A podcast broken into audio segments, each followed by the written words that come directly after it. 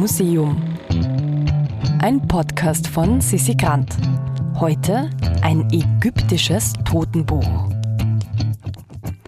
Heute besuchen wir das Papyrus-Museum in der österreichischen Nationalbibliothek am Wiener Heldenplatz, um uns dort nämlich das älteste Objekt der gesamten Sammlung anzusehen. Ein ägyptisches Totenbuch. Mein Name ist Bernhard Palme. Ich bin der Direktor der Papyrussammlung der österreichischen Nationalbibliothek und unterrichte an der Universität Wien die Fächer Alte Geschichte und Papyrologie. Wir stehen vor einem ägyptischen Totenbuch, das sechs Meter lang auf Papyrus geschrieben wurde. Dieser Papyrus ist in einem Stück erhalten ist in Hieroglyphen beschrieben und zeigt eine Fülle von farbigen Abbildungen, die auch nach dreieinhalbtausend Jahren noch nichts von ihrer Farbpracht eingebüßt haben. Was ist ein Totenbuch?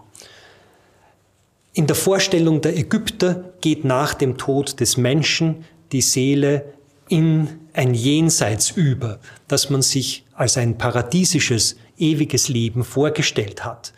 Das kann aber nur nach einer langen, gefahrvollen Reise und nach einer Fülle von Prüfungen und wenn man diese Prüfungen bestanden hat, passieren. Und so hat man ab dem Neuen Reich die Totenbücher auf Papyrus geschrieben und den Toten mit in das Grab oder mit in den Sarkophag gegeben.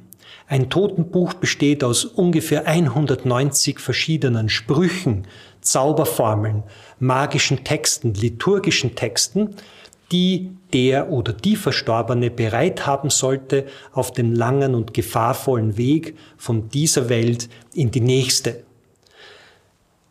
Am Eingang zu dem Jenseits würde Osiris, der Gott des ewigen Lebens, warten und auf die Seele sozusagen äh, eingehen und die Seele, wenn sie die Prüfung bestanden hat, eingehen lassen in das Totenreich. Dort könnte sie sich mit dem verstorbenen Körper, also dem mumifizierten Körper, wieder vereinen und dann im Jenseits eine neue und unbeschränkte Existenz führen.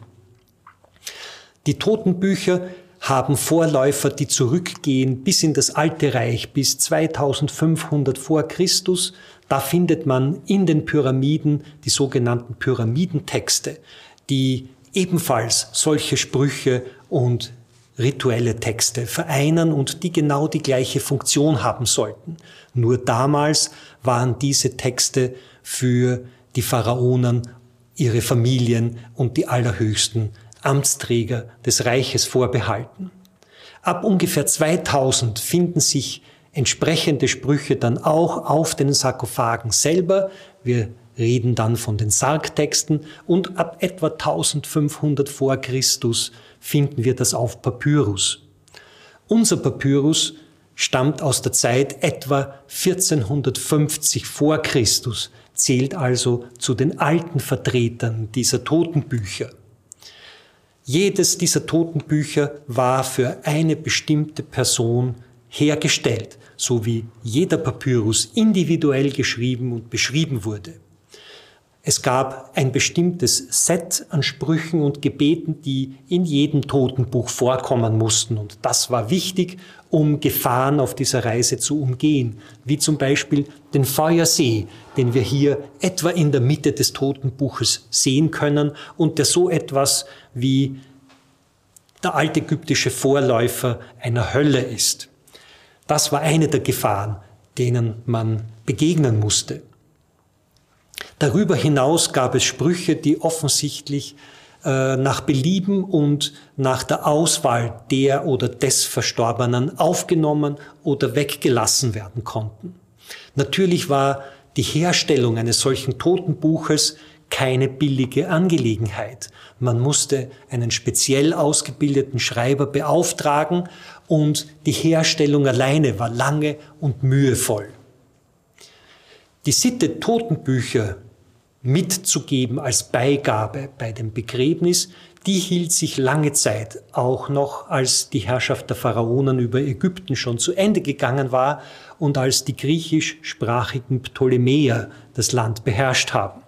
Wir haben als Kontrast zu dem alten Totenbuch auch ein jüngeres Totenbuch aus der Zeit der Ptolemäer, das auch die berühmte Gerichtsszene zeigt, in der festgestellt wurde, ob die Seele, die Eingang in das Jenseits bekommen möchte, sich tatsächlich auch moralisch im diesseitigen Leben bewährt hat.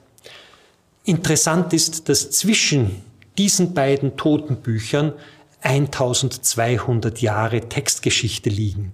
Und man muss sich auch vor Augen halten, wie alt dieses älteste Objekt der Papyrussammlung insgesamt ist. Zu dem Zeitpunkt, als Caesar nach Ägypten gekommen ist und die junge Königin Kleopatra kennengelernt hat, war dieses Buch bereits 1400 Jahre alt. Und wenn wir das auf das heutige Datum umlegen, dann kann man sagen, fast dreieinhalbtausend Jahre ist dieses Totenbuch praktisch unversehrt erhalten geblieben. Sie können dieses Totenbuch im Original in der Papyrussammlung im Papyrusmuseum der österreichischen Nationalbibliothek besichtigen. Dort finden Sie auch digital eine Aufbereitung, die die vielen Szenen, die vielen farbigen Abbildungen ganz genau erklären. Eine Bedienungsanleitung also, um ins Paradies zu kommen. Wer weiß, vielleicht hilft sie ja auch heute. Im Museum ist eine Produktion vom Produktionsbüro Sissi Grant. Musik Petra Schrenzer. Artwork Nuschka Wolf.